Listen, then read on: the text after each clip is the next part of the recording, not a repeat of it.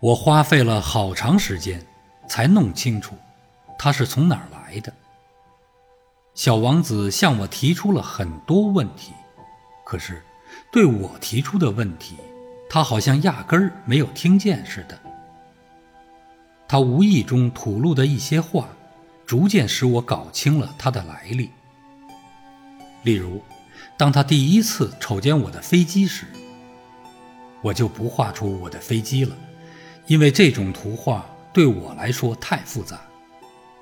他问我道：“这是个啥玩意儿？”“这不是玩意儿，它能飞，它是飞机，是我的飞机。”我当时很骄傲地告诉他：“我能飞。”于是他惊奇地说道：“怎么，你是从天上掉下来的？”“嗯是的。”我谦逊的答道。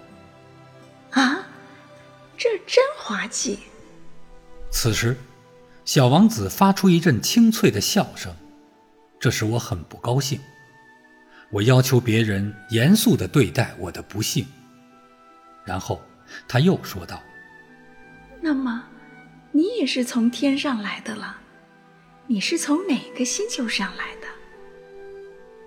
即刻，对于他是从哪里来的这个秘密，我隐约发现到了一点线索。于是，我就突然问道：“你是从另一个星球上来的吗？”可是，他不回答我的问题。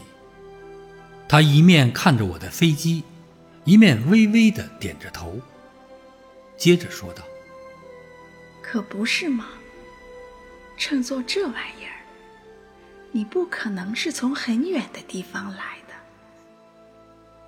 说到这里，他就长时间的陷入沉思之中，然后从口袋里掏出了我画的小羊，看着他的宝贝入了神。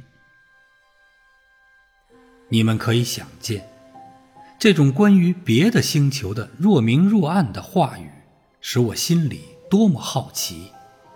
因此，我竭力的想知道其中更多的奥秘。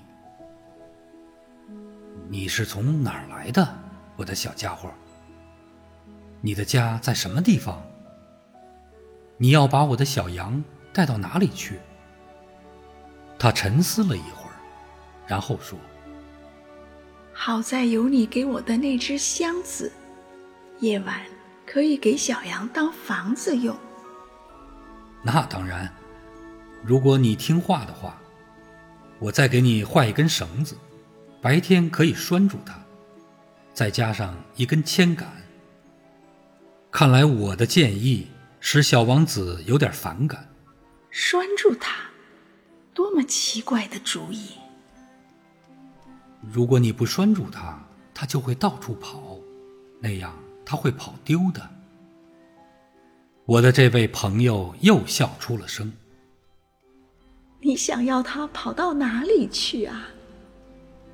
不管什么地方，他会一直往前跑。这时，小王子郑重其事地说：“这没有什么关系，我那里很小很小。”接着，他略带伤感的又补充了一句：“一直朝前走，也不会走出多远。”